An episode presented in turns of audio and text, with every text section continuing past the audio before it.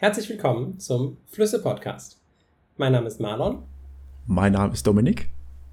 Und wir sind heute zu zweit und wir zeichnen hier die allererste Folge vom Flüsse-Podcast auf. Und ich muss sagen, ich bin wirklich, äh, ja, ich bin froh, dass ich die Ehre habe, heute unsere Flussgeschichte erzählen zu dürfen. Ja, und ich bin äh, froh, dabei sein zu dürfen und, und hoffe, dass sich alle, die zuhören, im Hintergrund jetzt große Fanfaren vorstellen und Trommelwirbel, weil das ja sozusagen bei Premieren üblich ist. Hast du noch irgendwas oder sollen wir einsteigen?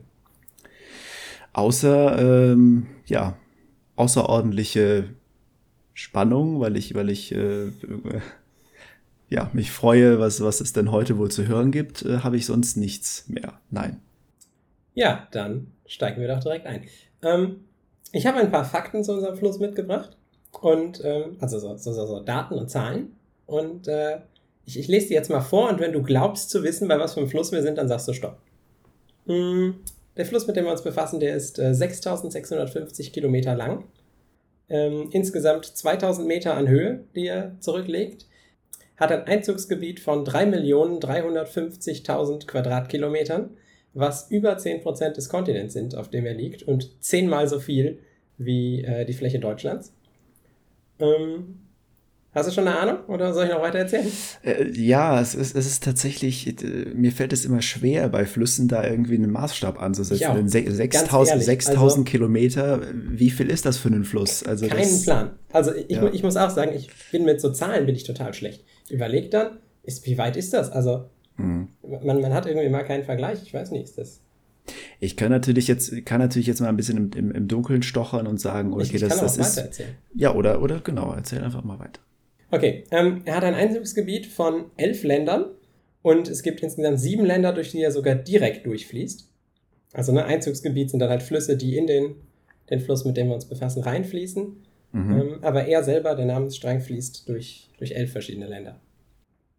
Ähm, ja, ich kann anfangen, die Länder aufzuzählen, dann weiß das. Ja, ich wir kann jetzt, ich, ich kann ja mal, ich kann ja jetzt mal so grob schon mal. Ja, ja, mach mal grob. Also was, was, ähm, ja, was assoziiere also ich damit? Ähm, ich weiß nicht, ob es ein Fluss in Europa sein kann. Also, also es kommt mir elf Länder, dass das ist dann doch schon, wüsste ich jetzt nicht, welcher Fluss da wirklich durch elf. Wir haben eine relativ hohe Länderdichte zum Glück hier in Europa. Also ja, es ist leichter in Europa durch elf Länder zu fließen als mhm. irgendwie in Nordamerika. Weil da ja. hast du auf der Fläche von Europa halt einfach nur drei Länder mhm. oder so. Aber ja. Ja. Ähm, ähm, nee, aber ich, ich, kann dir sagen, Europa ja, ist es nicht. Sag gerne, gerne mal, gerne mal weiter. Also Europa ist es nicht, das kann ich dir schon verraten. Mhm. Ähm, ist, ja. das vielleicht, ist das vielleicht Afrika? Es ist tatsächlich äh, ein Fluss in Afrika. Wir fließen durch äh, Burundi, Ruanda, Tansania, Uganda, den Südsudan, den Sudan, Äthiopien und Ägypten. Dann äh, sage ich jetzt einfach mal so ganz grob, also eine ganz vage Vorstellung, könnte es vielleicht der Nil sein? Das ist richtig, Dominik. Es ist der Nil. Oh. Ich fand es sehr passend, weil der Nil ist der längste Fluss der Welt. Je nachdem, wie man misst, kann der Amazonas da mithalten. Das äh, sind ein paar äh, Detailfragen, mit denen wir uns jetzt hier nicht befassen, aber wir das, sagen jetzt einfach mal. Das wäre jetzt tatsächlich auch meine zweite, mein zweiter Vorschlag. Der ja, Amazonas. Ja. Ähm, Nee, tatsächlich, sagen wir jetzt einfach mal, der Nil ist der längste Fluss der Welt und äh, ich finde, deswegen ist der auch ein guter Einstieg. Und nicht nur, nicht nur längentechnisch, sondern auch, weil er halt so, so am Anbeginn zumindest, sagen wir mal, äh, zeitlich auch liegt. Also, wir befassen mhm. uns nämlich jetzt heute mit der Rolle des Nils im alten Ägypten und das ist so weit weg, wie du zeitlich sonst nicht kommen kannst. Mhm. Also, außer du findest Dinosaurierknochen in Flüssen. Aber ne, menschheitsgeschichtlich, historisch ist es so weit weg, wie du sonst nicht kommen kannst. Mhm. Aber wir bleiben erstmal beim Nil. Äh, der hat insgesamt zwei Quellflüsse, den weißen und den blauen Nil. Der weiße Nil ist länger, ähm, der zweite hat aber mehr Wasser. Und der äh, blaue Nil, der fließt dann unten, wie gesagt, über Burundi, Ruanda, Tansania. Ähm, warum, warum heißt er denn weißer Nil? Und warum heißt der andere denn blauer Nil? Der weiße Nil ist tatsächlich farblich weißer als der blaue Nil, der blaues Wasser trägt. Mhm. Das sieht man besonders in Khartoum. Khartoum ist die Hauptstadt vom Sudan und da fließen die beiden Flüsse zusammen und da kann man das wohl äh, sehr gut sehen.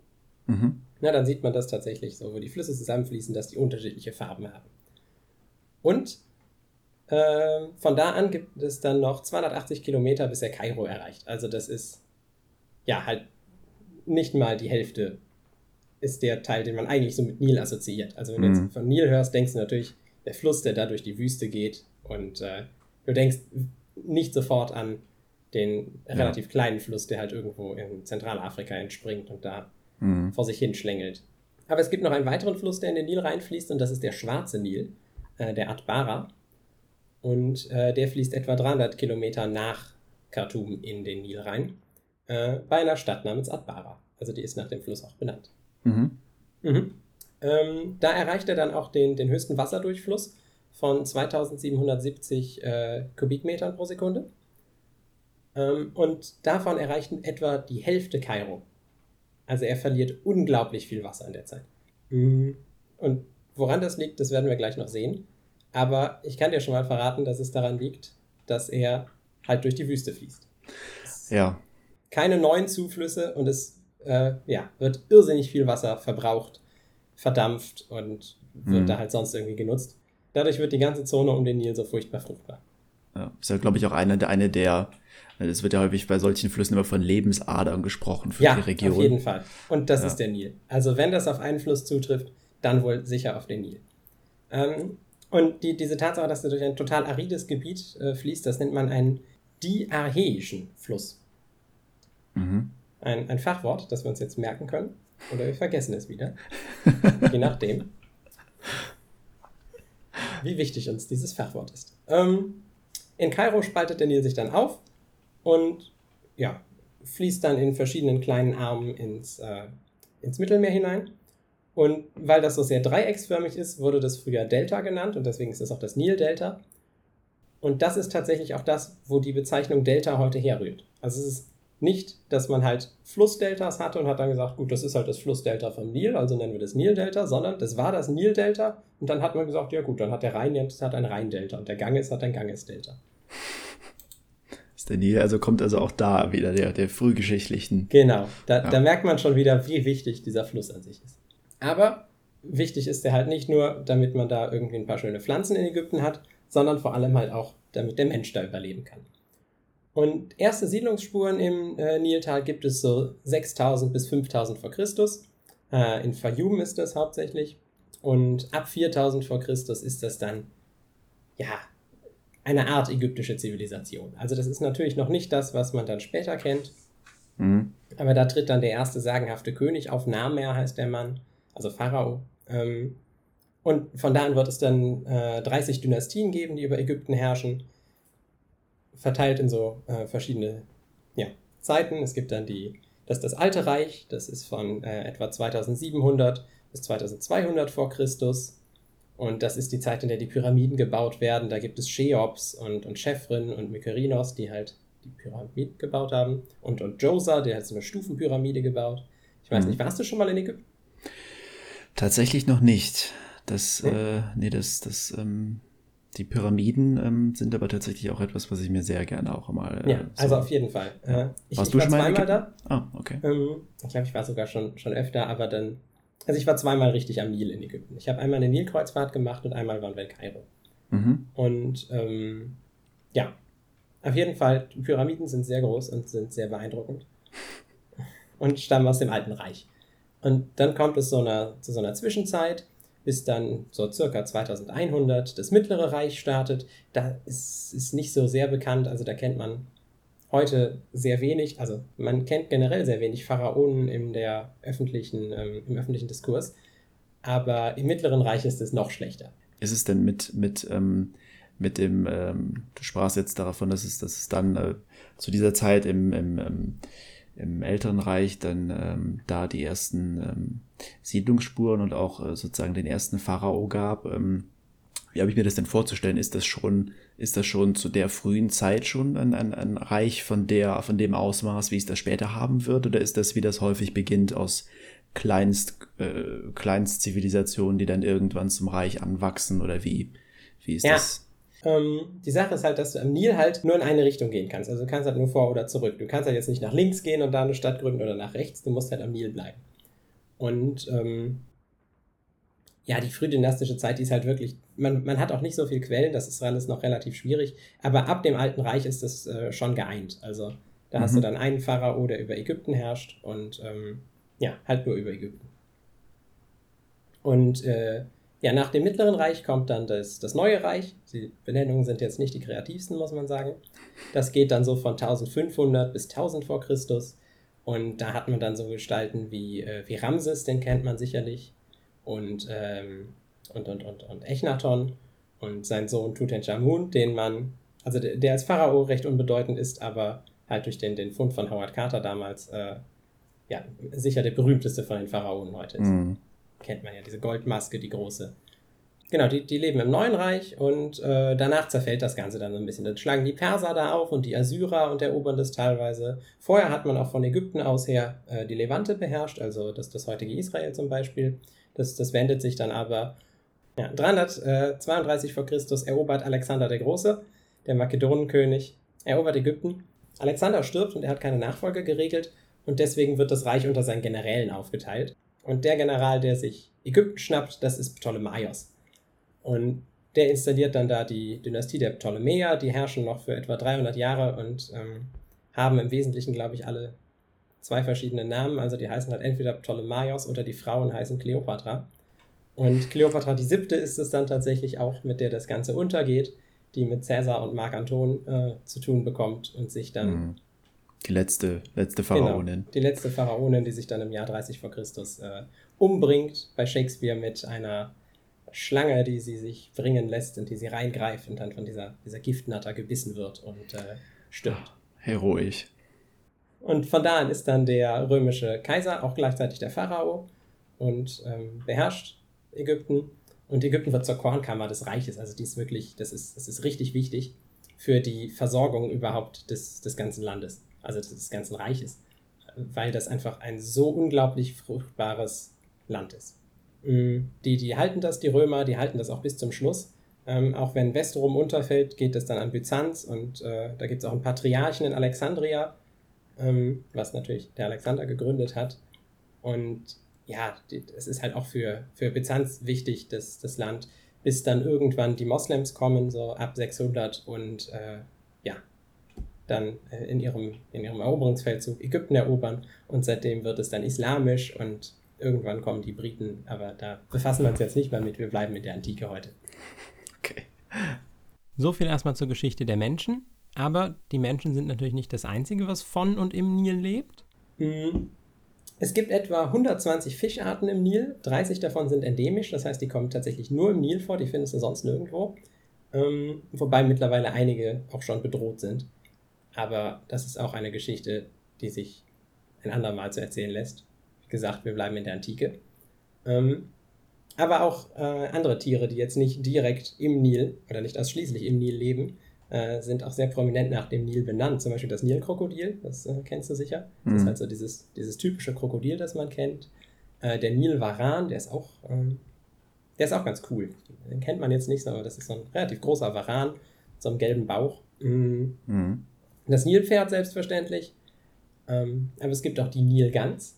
Äh, ich weiß nicht, wie sehr du dich mit heimischen Vögeln auskennst, aber wenn du hier bei uns zumindest in der Nähe vom Rhein spazieren gehst oder auch hinten auf den Feldern, äh, kannst du zwischendurch Nilgänse sehen. Also ich sehe die immer, ich fotografiere die auch manchmal. Und, ähm, Ach, tatsächlich, okay. Ja, ja. Die, die sehen auch so, vielleicht stelle ich ein Bild auf die Webseite. Ähm, die sehen so arg krank irgendwie immer aus. Also die, die sehen nicht gesund aus, weil die haben so einen, so einen dunklen Fleck um die Augen und sind ansonsten mhm. hell am Kopf und äh, ja, so, so ein bisschen orangelich sonst der Körper. Die sehen immer, wenn du die siehst, denkst du erst, oh, die ist doch bestimmt krank, die, die ganz da hinten. Aber mhm. die, denen geht's gut was wir natürlich auch noch uns fragen, woher kommt dann eigentlich der Name Nil? Also, ne, es ist ja ein, mhm. ist ein komischer Name. Mm, und er stammt vom griechischen Nilos und äh, das bedeutet wohl Flusstal oder Tal. Die Ägypter selbst haben den Nil nämlich gar nicht Nil genannt, die haben den Ar genannt, also AR. Und das, das zieht sich hier durch. Also die haben das Land auch nicht Ägypten genannt, äh, die haben in Kemet gelebt, dem schwarzen Land. Mhm. Schwarzes Land? Warum? Die Sahara ist doch irgendwie gelb und äh, der Fluss ist auch wohl hoffentlich blau. Ähm, aber der Nilschlamm nicht. Und der Nilschlamm ist, äh, ja, ist, ist, das, das ist der Schlüssel quasi zu dem Ganzen. Denn der Nil ist der einzige Fluss mit einer regelmäßigen jährlichen Überschwemmung. Also andere Flüsse überschwemmen natürlich auch. Wenn ich gerade rausgucke, bin ich mir sicher, dass auch der Rhein in äh, kürzester Zeit wieder überschwemmen muss. Mhm. Aber das macht er halt einfach irgendwann. Und das macht er nicht mhm. einmal im Jahr. Die Nilflut, die ist so präzise, dass die Ägypter ihren Kalender danach ausrichten konnten. Das heißt, es gibt drei Jahreszeiten bei den Ägyptern und das neue Jahr beginnt mit der Überschwemmung, dann folgt die Aussaat und dann folgt die Ernte, was halt die drei Jahreszeiten sind. Und das ist tatsächlich auch in so einem 365-Tage-Rhythmus. Das wird dann später mit Schalltagen noch irgendwie rejustiert zwischendurch, aber eigentlich funktioniert das halt auch sehr gut. Und das zeigt halt, wie präzise tatsächlich diese, diese Flut ist. Und die Flut selbst, die, die passiert in Phasen. Zuerst verändert sich die Farbe vom Nil, weil dann schon der erste Schlamm mitgetragen wird. Und dann kommt es mhm. zu einer relativ großen Flutwelle, die einmal durch das komplette Land zieht. Und in der letzten Phase äh, tritt dann der Nil komplett über die Ufer und ist mehrere Meter wirklich über dem, Meeresspie äh, über dem ursprünglichen Spiegel des Nils. In Aswan, das ist äh, ziemlich weit unten, heute prominent für den dort gelegenen Damm, ähm, ist das, äh, sind es etwa 13 Meter. Bei Luxor sind es nur noch etwa 11 Meter. Da ist auch das Tal der Könige zum Beispiel in der Nähe von Luxor. Und bei Kairo sind es nur noch etwa 7 Meter Flut. Also okay, 7 Meter über dem eigentlichen über dem Spiegel eigentlichen oder 7 Meter, okay. Aha. Und das ist viel. Also. Ja, ja. ja. ja. Und dieser Nilschlamm, der ist unglaublich fruchtbar. Und der wird äh, ja, auf den Feldern verteilt und das Wasser wird dann zur Bewässerung äh, verwendet. Und vertreibt aber auch Ratten und Ungeziefer. Man merkt auch, wenn die Nilflut ausgeht, gibt es danach meistens Krankheiten. Und auch, auch in der Religion spielt der Nilschlamm eine Rolle. Also, du, du kennst ja diese, diese Legenden immer am Anfang, wie der Mensch geschaffen wird. Und bei den, bei den Hebräern und bei den Christen ist das, äh, ist das ja aus Lehm. Da wird, der Mensch wird aus Lehm gemacht. Mhm. Ähm, und bei den, bei den Inka zum Beispiel ist das das Mais. Äh, da, da, wird dann der Mensch schön aus Mais gemacht und bei den Ägyptern eben wird der Mensch aus Nilschlamm gemacht. Und dann wird ihm das Leben eingehaucht. Und man merkt halt, der, der Nil, das ist wirklich der, der Mittelpunkt von diesem ganzen ägyptischen Dasein. Also das ganze Jahr richtet sich halt daran aus. Ne? Du musst religiöse Vorbereitungen treffen, du musst aber auch profane Vorbereitungen treffen. Also die, die Felder machen, Deiche bauen, weil du willst natürlich, dass die Felder überschwemmen, aber du willst natürlich nicht selber, dass dein Haus überschwemmt. Das ist halt immer schlecht. Kanäle vorbereiten, Getreide und Holz muss bis dahin weggebracht werden. Wenn das zu nah dran liegt und der, der, ähm, die Flut ist was größer wie sonst, dann hast du kein Getreide mehr, dann hast du kein Holz mehr. Das wird dann nass, das kannst du nicht mehr brauchen. Und deswegen ist es auch so wichtig, dass das alles regelmäßig bleibt und halt auch von der Menge her regelmäßig bleibt und nicht plötzlich viel mehr ist. Ist, ist, ist es denn, ist es denn tatsächlich auch, auch blieb es denn so regelmäßig? Ja. Also es ist ja häufig so, dass ich dann, ach, okay. Also die Nilflut, dass ich das dann sowas, die blieb sehr regelmäßig. Ähm, das Ende, ah. also natürlich mal von Jahr zu Jahr ist die was schlechter, ist die was besser. Und mhm. ähm, ja, aber die bleibt tatsächlich, bis man diesen Aswan-Staudamm baut. Das ist in den, mhm. in den 60er, 70er Jahren ist das. Da bauen sie einen riesigen mhm. Staudamm und bauen diesen gigantischen Nassersee äh, der für Deutsche sehr mhm. amüsant klingt, weil es halt ein nasser See ist. Ja. Ja, ja. Ähm, aber halt nach, nach Abdel Nasser benannt ist, dem, dem Gründer quasi des modernen Ägyptens. Ähm, und seitdem gibt es das nicht mehr mit der Flut. Aber bis dahin ist die eigentlich immer noch regelmäßig gekommen. Und ja. Es war auch zu, wahrscheinlich zur, zur Stromproduktion auch, ne? Der, der Stau, Staudamm, oder? Äh, der, der Staudamm, ja, ja, klar, der ist zur Stromproduktion. Ja. Und weil man halt in der modernen Gesellschaft den, die, die Flut nicht mehr gebrauchen kann. Ja. Also die, die, die stört jetzt mehr, als dass sie da hilft. Mhm. Genau. Aber jetzt ist natürlich die Frage, wa warum? Also, ja, wir haben gehört, ist der einzige äh, Fluss, der sowas macht. Warum macht er das? Also, warum macht er das nicht wieder rein und macht das mal, macht das nicht und bringt nur Zerstörung? Ähm, es gibt verschiedene Theorien. Also religiös ist es natürlich der Pharao. Wenn du einen guten Pharao hast, hast du eine gute mhm. Flut. Wenn du einen schlechten Pharao hast, hast du eine schlechte Flut. Das ist für die Ägypter ganz offensichtlich. Aber die haben sich natürlich auch naturwissenschaftliche Gedanken gemacht. Und da gibt es verschiedene Theorien. Ich äh, stelle dir mal drei von den Theorien vor und dann äh, kannst du ja nach den Theorien mal sagen, wie, wie logisch du die findest. ja, ist so. Ähm, die erste Theorie ist, äh, es gibt die ethesischen Winde. Und das sind Winde, die treiben von Norden nach Süden. Mhm. Ne, der, der Nil fließt von Süden nach Norden logischerweise und die Winde nicht, die gehen in die andere Richtung. Und das ganze Jahr über drücken die so viel Wasser zurück, dass wenn die Winde aufhören, was die relativ regelmäßig kurz vor der Flut tun, das ganze Wasser, was die zurückgedrückt haben mit ihrer tollen Windkraft, losgelassen wird und dann sich dahin schwemmt. Mhm. Genau. Äh, Thales von Milet hat diese, diese Theorie verfolgt, den man vielleicht als einen der Begründer der, der Philosophie kennt. Mhm. mhm. Also der sagt, das sind die ethesischen Winde, kein Zweifel. Äh, eine andere Theorie, Anaxagoras, auch griechischer Philosoph, sagt Schneeschmelze. Ja, die, die, Ägypter können damit nichts anfangen. Was ist Schnee? Die kennen keinen Schnee, verwirrt die. Mhm. Aber der Anaxagoras, der kennt Schnee, weil der ist aus Griechenland und der sagt Schneeschmelze. Irgendwo da hinten, wo der Nil entspringt, das weiß man in der Antike gar nicht, wo der entspringt. Mein Gott, mhm. ne? irgendwo da hinten halt. Ähm, da schmilzt Schnee und das führt zu einer Flut. Dann gibt es noch die Theorie, dass es äh, so stark regnet äh, da hinten, irgendwo, wo der Nil entspringt, dass der Regen diese Flut auslöst und irgendwie da was wegwischt äh, und den, den, also irgendwas wegwäscht und den ganzen mhm. Schlamm mitträgt. Und das sind zum Beispiel Aristoteles und Demokrit, die sagen, klar, das ist Regen. Mhm. Ja, also das ist ja ähm, tatsächlich ganz klassische Theorien, vor allem, weil das ist auch ganz interessant ist, dass es natürlich Theorien über die Nilflut sind, die, die fernab vom Nil äh, formuliert wurden, also die, äh, ja. die, die dann in, in Griech, in, im antiken Griechenland äh, formuliert wurden. Äh, in diesem Falle liegt der Gedanke ja nahe, dass die Herren vermutlich nicht am Fluss waren. Ja, ja, ja. Aber was sagst du? Was, was, was ist es wirklich? Äh, ja, also Winde und Schneeschmelze schließe ich jetzt einmal aus. Ähm, ja, die Winde und, und weiß nicht, also gibt's, es gibt natürlich Erhebungen, aber wo soll der Schnee schmelzen? Ähm, ja, Regen ist ja in der Regel für solche, ähm, auch für den, für den äh, Monsun und, und die Überflutung ist das ja in der Regel ganz klassisch, dass wenn viel Regen fällt, dann eben auch solche Überflutungen stattfinden. Also ich gehe mit Aristoteles und sage Regen. Das ist äh, häufig eine gute Idee. Es ist tatsächlich der Regen. Das äthiopische Hochland ist geformt wie so eine Art Kegel. Und alles, was an Regen ah. in Äthiopien runterkommt, wird komplett in den blauen Nil gespeist. Und dann äh, fließt es komplett in den Nil. Und der, der blaue Nil, was der Teil ist, der aus Äthiopien kommt, ist dann fünfmal so groß wie der weiße, der normalerweise mehr Wasser führt als der blaue. Mhm. Und das ist so viel Wasser und es nimmt diesen ganzen Schlamm aus Äthiopien mit und bringt den darunter, dass das tatsächlich der äthiopische Regen ist.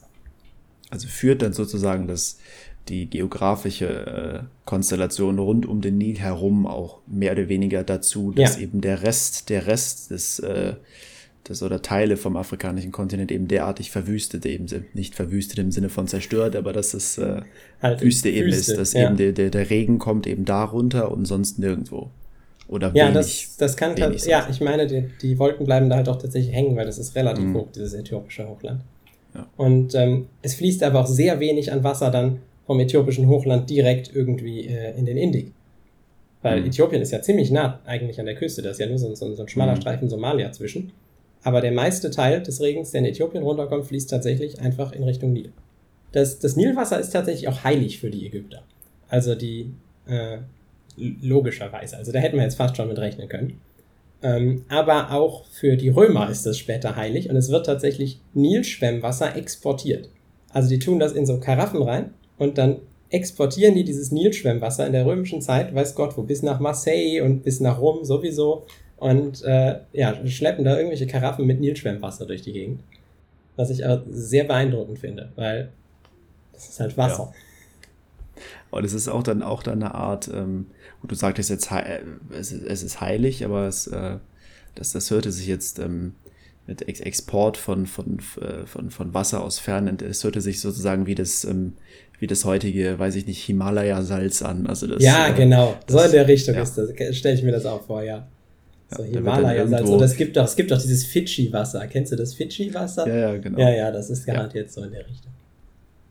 Aber halt damals irrsinnig teuer. Also. Mhm so eine Karaffe mit Wasser da zu transportieren, das ist ja unglaublich. Ja, vor allem auch in den, in den Gefäßen eben dann. In, in ja, ja, Ton, in den Gefäßen in, in, und in dann. Tongefäßen wirklich dann über diese Tausenden von Kilometer, das dann äh, wirklich vor dem Verdunsten auch schlichtweg einfach zu ja. Ja, das, und dann äh, auch halt äh, Schifffahrt ist ja sowieso furchtbar gefährlich, also finde ich mhm. schon beeindruckend. Mhm. Und die Ägypter haben natürlich auch Götter für den Nil. Ne? Es gibt Hapi, der ist der Nilflutgott. Ähm, der wird so als androgyner Gott dargestellt, hat so einen, so einen, äh, so einen Götterbart und Papyrus und so eine Lotuskrone und ist der Führer der Fruchtbarkeitsgötter.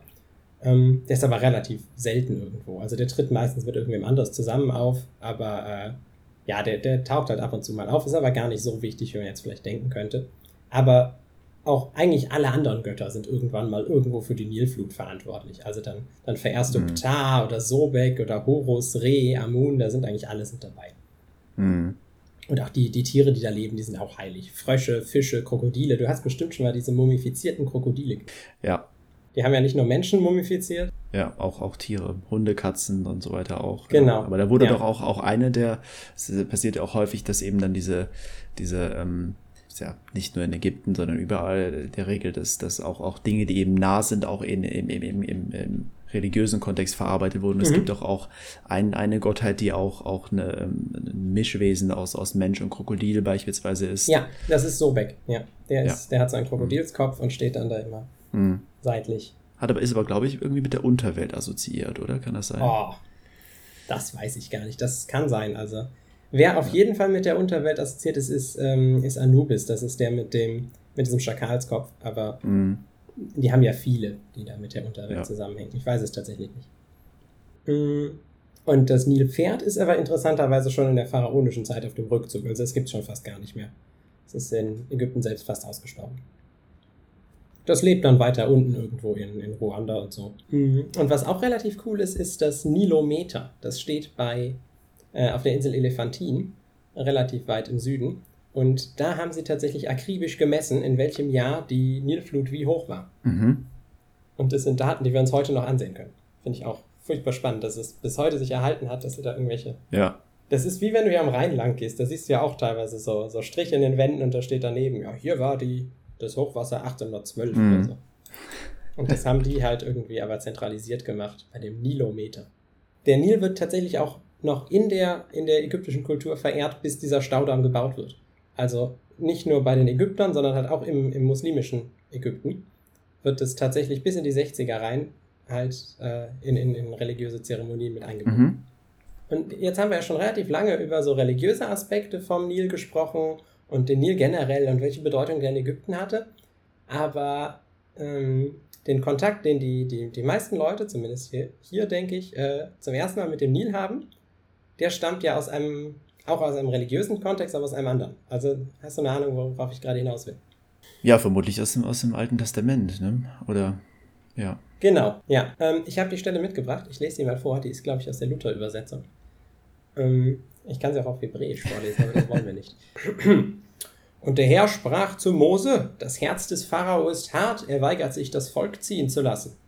Geh hin zum Pharao morgen früh. Siehe, er wird ans Wasser gehen. So tritt ihm entgegen am Ufer des Nils und nimm den Stab in deine Hand, der zur Schlange wurde.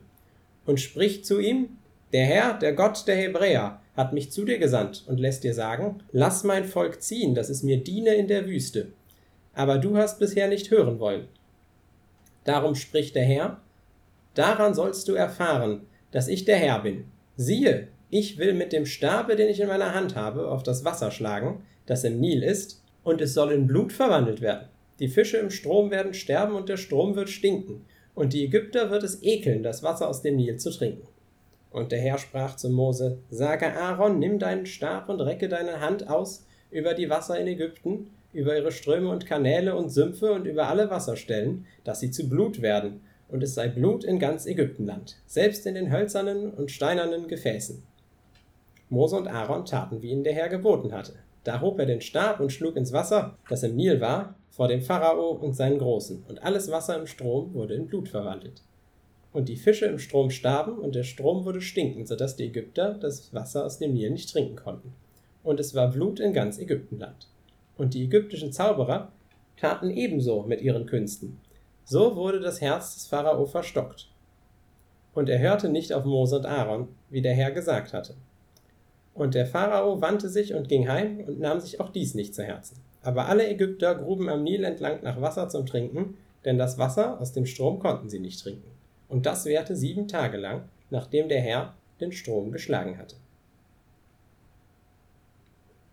Genau, das ist die, die Szene, die sich äh, da in der Bibel bietet. Also Mose geht hin und äh, auf Befehl des, des Herrn äh, ja, lässt er das ganze Wasser in Ägypten und halt vor allem das Nilwasser äh, zu Blut werden.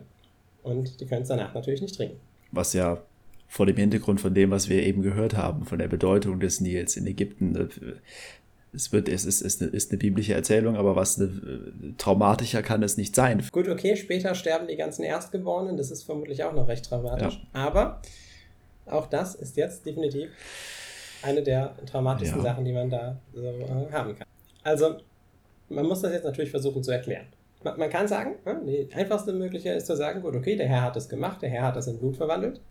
Kann man glauben, es ist natürlich völlig legitim. Ähm, man kann aber natürlich auch nach wissenschaftlichen Theorien suchen.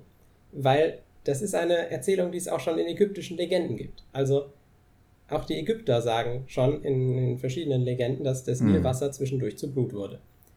Also kann da ja irgendwas dran sein. Da könnte wirklich was dran sein, ja. Schauen wir mal. Hm. Irgendeine Idee?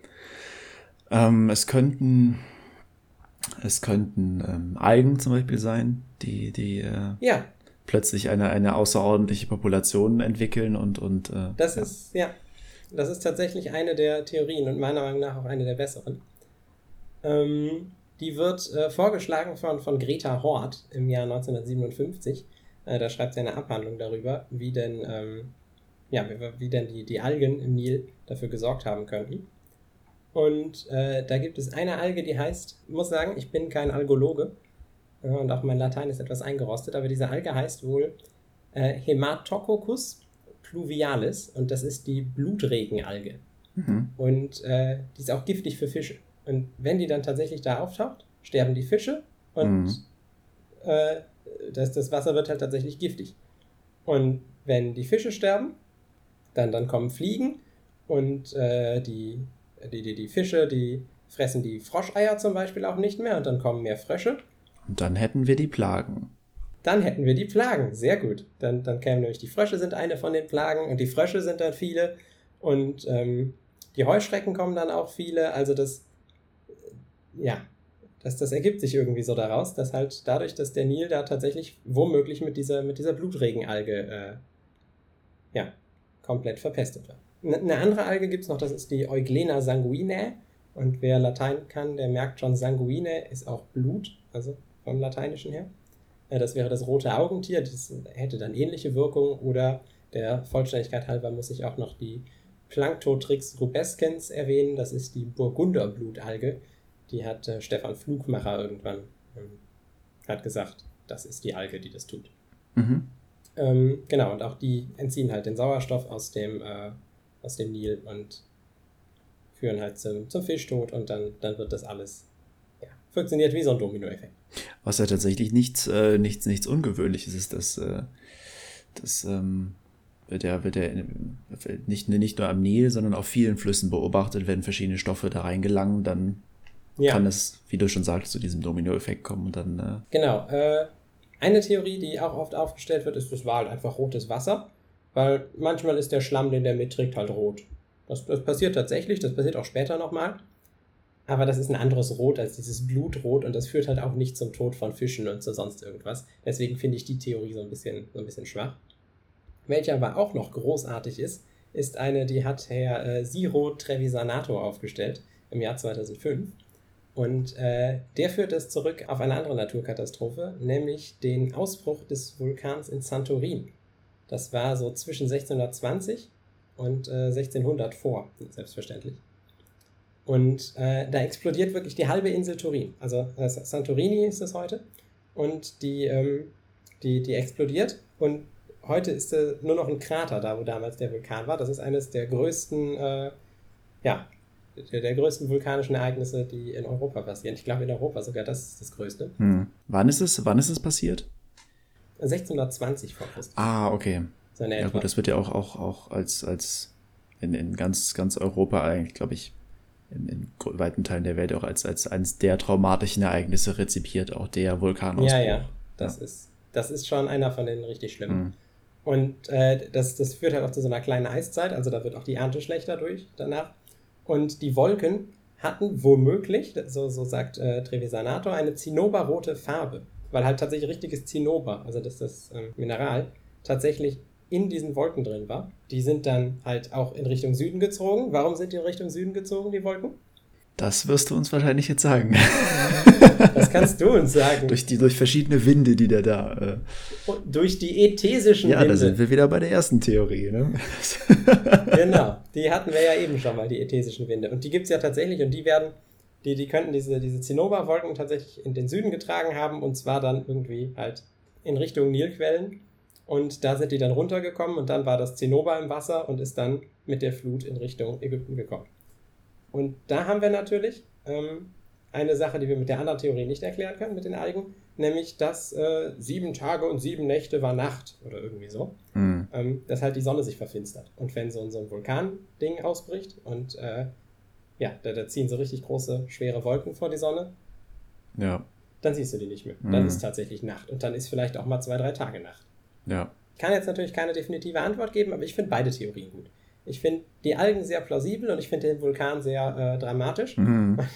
Ähm, ja. Ich fände es cool, wenn der Vulkan stimmt, aber äh, auch die Algen sind halt jetzt nicht von der Hand Ist denn der ähm, von den Vul- Vulkane, die werden ja auch in der Größenordnung, nicht, es gibt wenige in der Größenordnung, aber Vulkane werden ja dann häufig auch zu, zu sehen dann. Oder was ist mit diesen Vulkanen heute? Ist das, ist dann noch außer, außer sozusagen, äh, Ja, wie gesagt, das war ja eine, also ist ja eine Insel.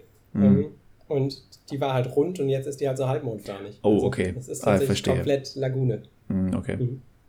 Ist aber auch ein, äh, ein super Reiseziel. Santorin, ne? Ja. Ja, und jetzt, wo wir auch äh, diesem Rätsel auf die Spur gekommen sind, wäre ich mit meinem Teil soweit durch.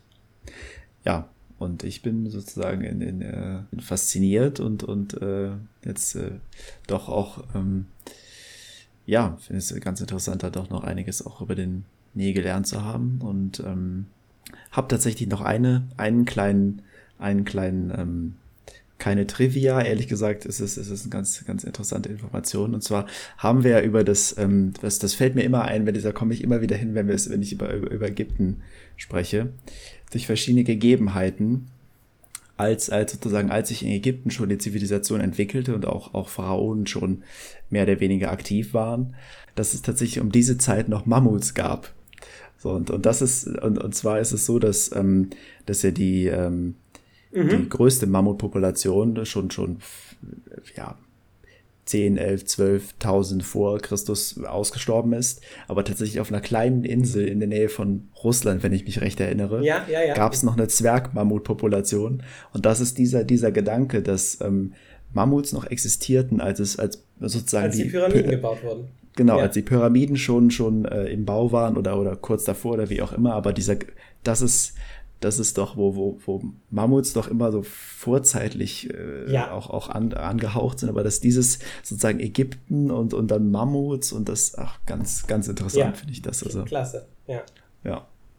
Genau, aber das sozusagen mit diesem, mit diesem kleinen äh, Trivia, äh, dieser kleinen, kleinen äh, Fakt als Abschluss, ähm, können wir ja mal fragen, äh, wenn es sozusagen, wenn die Leute sich das anhören und Mhm. äh, vielleicht sagen, jetzt möchte ich aber mit den Leuten, die das gemacht haben, interagieren. Ich habe vielleicht noch Fragen, ich habe vielleicht einen Einwurf, äh, könnte man jetzt fragen, wo kann man das eigentlich machen? Man kann uns finden auf äh, Twitter unter @flüsse-pod. Da kann man uns dann entweder Nachrichten schreiben oder uns irgendwie taggen über Twitter. Ähm, man kann uns sonst per E-Mail gut erreichen, nämlich äh, hat der Dominik hat eine E-Mail-Adresse, die ist äh, Dominik, D-O-M-I-N-I-K, at flüsse-podcast.de. Äh, Flüsse mit UE Ja. selbstverständlich. Das Internet kann keine merkwürdigen Buchstaben verarbeiten. Ähm, mich kann man dann äh, ja, erreichen unter marlon.flüsse-podcast.de und selbstverständlich kann man auch auf die Webseite an sich gehen, die da eben www.flüsse-podcast.de ist und da unter der Folge kommentieren oder aber auf andere Folgen zugreifen. Und unsere Folgen findet man auf äh, iTunes zum Beispiel, wo man uns auch gerne bewerten kann und äh, auf Spotify und auch auf sonst allen guten Podcast-Kanälen. Ansonsten kann man sich, ansonsten kann man sich auch äh, auf der Webseite an, an interessanten Dingen erfreuen. Es gibt zum Beispiel eine Liste, eine, eine, eine Kompaktübersicht von unseren Flüssen, die wir schon behandelt haben, was Wo ein Fluss drauf ist. genau, was zum Zeitpunkt dieser Folge noch nicht viele sind. Also wer jetzt schon mitschaut, der kann sozusagen äh, von Anfang an das äh, verfolgen. Aber genau. Aber Wer weiß, vielleicht hört diese Folge auch jemand nicht im Sommer 2021, sondern im äh, Winter 2023 und merkt, hoho, das aber lange her. Ganz genau. Es gibt ja auch diese Trends. Ich, ich, ich habe dann schon kommentiert oder wer hört das irgendwie jetzt hier ja, noch ja. drei Jahre später oder was auch immer. Also, wenn ihr, wenn ihr Kontakt aufnehmen wollt oder sagen wollt, dass ihr irgendwas ganz toll oder ganz schrecklich findet, gerne da. Ja, und dann sind wir, sind wir auch schon, glaube ich, beim Ende dieser ersten ja. aufregenden Premierenfolge angekommen. Dann bleibt uns, glaube ich, nichts anderes mehr, als dass wir uns äh, bedanken können. Bei den Zuhörern selbstverständlich. Aber ich bedanke mich auch ganz herzlich bei dir, Dominik, dass du äh, dir hier meine, meine Geschichte über das alte Ägypten und den Nil angehört hast. Und ich bedanke mich natürlich bei Marlon, dass er das so wunderbar vorgetragen hat. Ja, und dann freuen wir uns, falls ihr auch äh, bei einer weiteren Folge vom Flüsse Podcast wieder einschalten werdet. Ja, bis, bis zum nächsten Mal, sage ich dann einmal.